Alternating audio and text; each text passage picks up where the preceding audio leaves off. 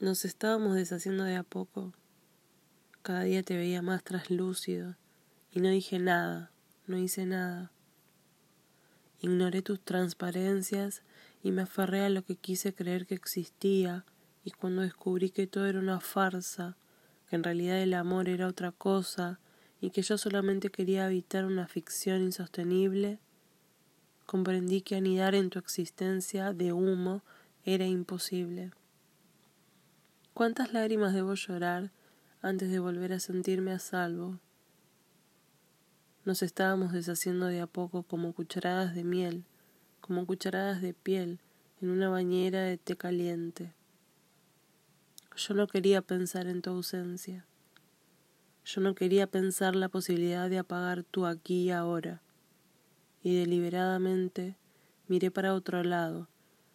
Y, por mirar para otro lado, no alcancé a ver cuando te fuiste.